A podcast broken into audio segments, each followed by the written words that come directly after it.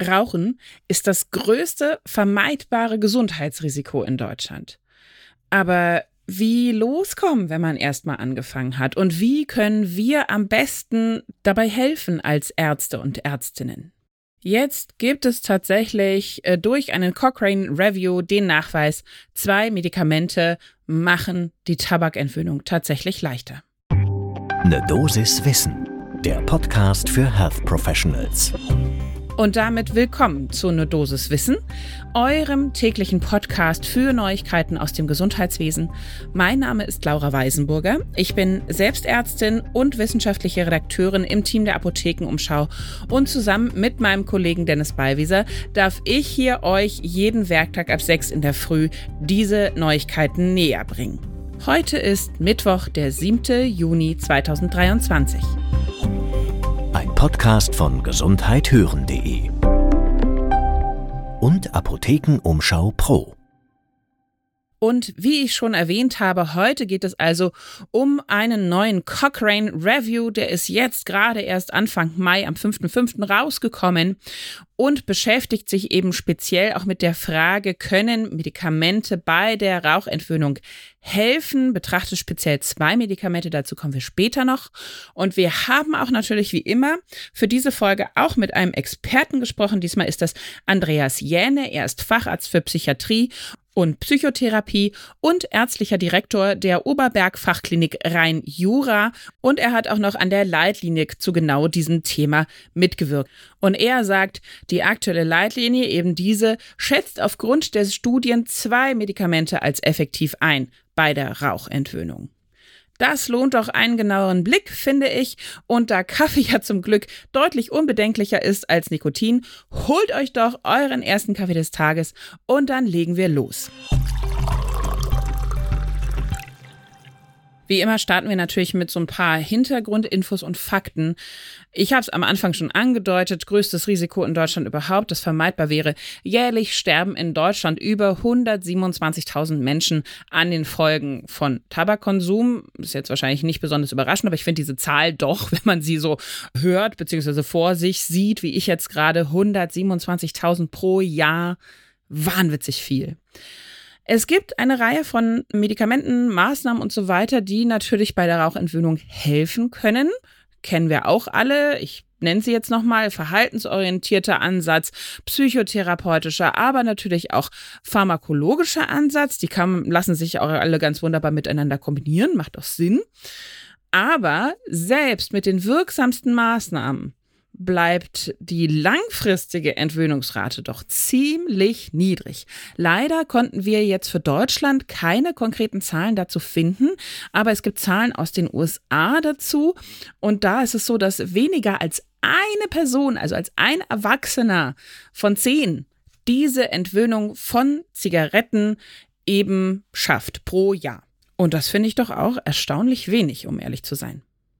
Deshalb ist es natürlich richtig und wichtig, dass man da noch besser schaut, forscht, okay, was könnte helfen. Und in den letzten Jahren sind die sogenannten partiellen Nikotinrezeptoragonisten eben entwickelt und auf den Markt gekommen die sollen die Rauchentwöhnung noch mehr erleichtern, indem sie genau eben, wie der Name schon sagt, an diesen Rezeptor binden. Für alle Biochemie-Fans, das ist der Alpha-4-Beta-2 Nicotinic Acetylcholin Receptor um das einmal kurz gesagt zu haben, an denen natürlich eben auch das Nikotin selbst bindet, aber diese Agonisten, sie binden stärker, an den Rezeptor und verdrängen das natürlich auch nach und nach. Diese Wirkung kennen wir ja auch schon von vielen, vielen anderen Mitteln, dass das dann eben einfach verdrängt wird. Dadurch mildern sie eben Symptome wie Craving oder derartiges deutlich ab. Und außerdem vermindern sie den tatsächlichen Genuss des Rauchens. Das heißt also, wenn dann Nikotin kommt, dann kann nicht so viel binden und eben dieser Nikotinflash, den man vielleicht auch kennt, wenn man nicht häufig raucht, der ist natürlich dann nicht mehr da, beziehungsweise der Genuss, der bei langfristigem Nikotinabusus da ist, der kommt dann nicht mehr so zum Tragen. Und da gibt es vor allen Dingen zwei Präparate. Am weitesten verbreitet ist das sogenannte Vareniclin und dann gibt es noch das Cystisin. Das ist auch noch gar nicht so wahnsinnig lange auf dem Markt. Das kam Ende 2020. Und dieser Cochrane Review, den ich eingangs erwähnt habe, der wurde jetzt also tatsächlich eigentlich aktualisiert. Der ist also nicht neu rausgekommen. Den gibt es schon seit mehreren ja, Jahrzehnten, kann man inzwischen fast sagen. Das erste Mal 2007 veröffentlicht, dann abgedatet in 2016 und jetzt eben erneut nochmal angeschaut, Ergebnisse eingearbeitet von verschiedenen Studien. Und zwar macht das ein Team um Jonathan Livingston Banks von der University of Oxford und der aktuellste ist eben jetzt vom Mai. Und diesmal haben sie sich also genau angeschaut, okay, Cystisin und Vareniclin im Vergleich mit einem Placebo, wie gut klappt das dann mit der Rauchentwöhnung? Eingeschlossen wurden 75 Studien mit insgesamt mehr als 45.000 Teilnehmerinnen und Teilnehmern, also sehr, sehr viele. Primäre Endpunkte waren natürlich Abstinenz vom Rauchen, bei der längsten in der Studie verfügbaren Nachuntersuchung, mindestens allerdings sechs Monate nach Studienbeginn. Dann wurde immer die Verwendung der strengsten Definition von Abstinenz benutzt, die eben in dieser Studie angegeben wurde.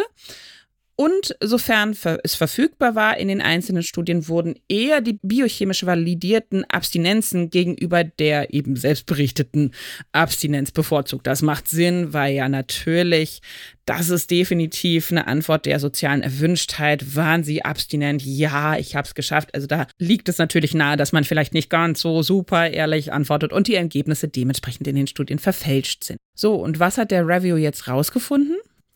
Vareniclin kann tatsächlich die Wahrscheinlichkeit, erfolgreich mit dem Rauchen aufzuhören, für mindestens sechs Monate im Vergleich zu einem Placebo mehr als verdoppeln. Und da sagt der Review auch klar, das hat eine höhere Vertrauenswürdigkeit der Evidenz. Also das ist relativ gut nachgewiesen.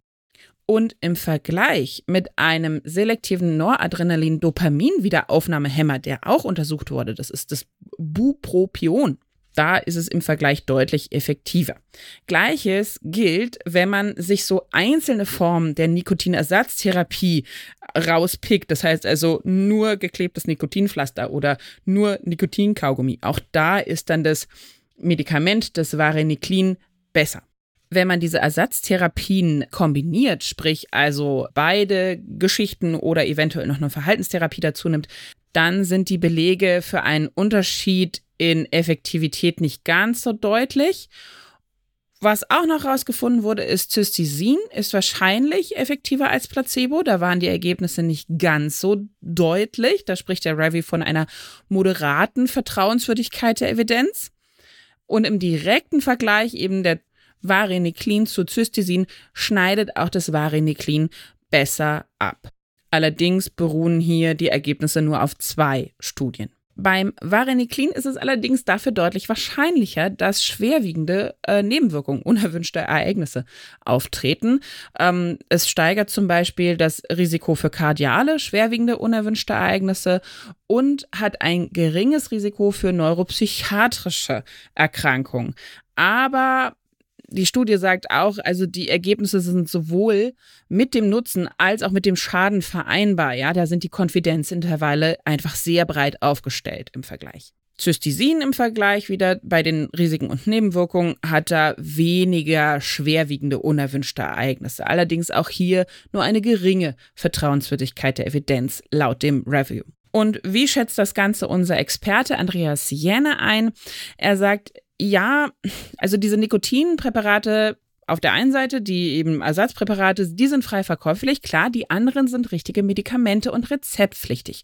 Und das macht auch deutlich Sinn, denn da gilt es, das Nebenwirkungsprofil und die Interaktion mit der begleitenden, also schon bestehenden Medikation zu prüfen. Deshalb sollte das auch auf jeden Fall immer ärztlich begleitet werden.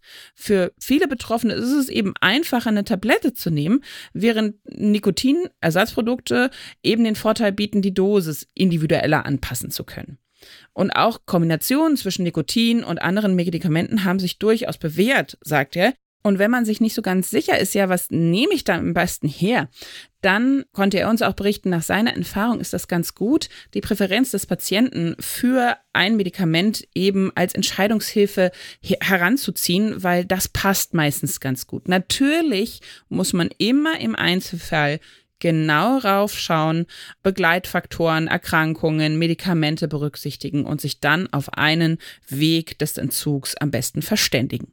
Das heißt, abschließend kann man sagen, da sind zwei Medikamente auf dem Markt, die noch mehr helfen können, ergänzend äh, mehr Menschen eben zum Rauchstopp zu bewegen. Das sind doch per se ganz gute Nachrichten und die sollte man sich doch mal merken, oder? Wenn es mal wieder darum geht, wenn jemand kommt und sagt, oh, ich möchte eigentlich ganz dringend mal mit dem Rauchen aufhören oder eben kommt ja auch nicht gerade selten vor, dass wir sagen, sie sollten wirklich auf ihren Nikotinkonsum achten, kann man eben inzwischen auch sagen, hier wäre auch ein medikamentöser Weg.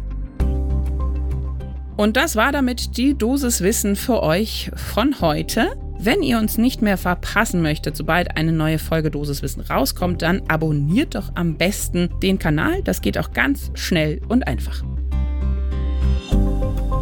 Podcast von gesundheithören.de und Apothekenumschau Pro.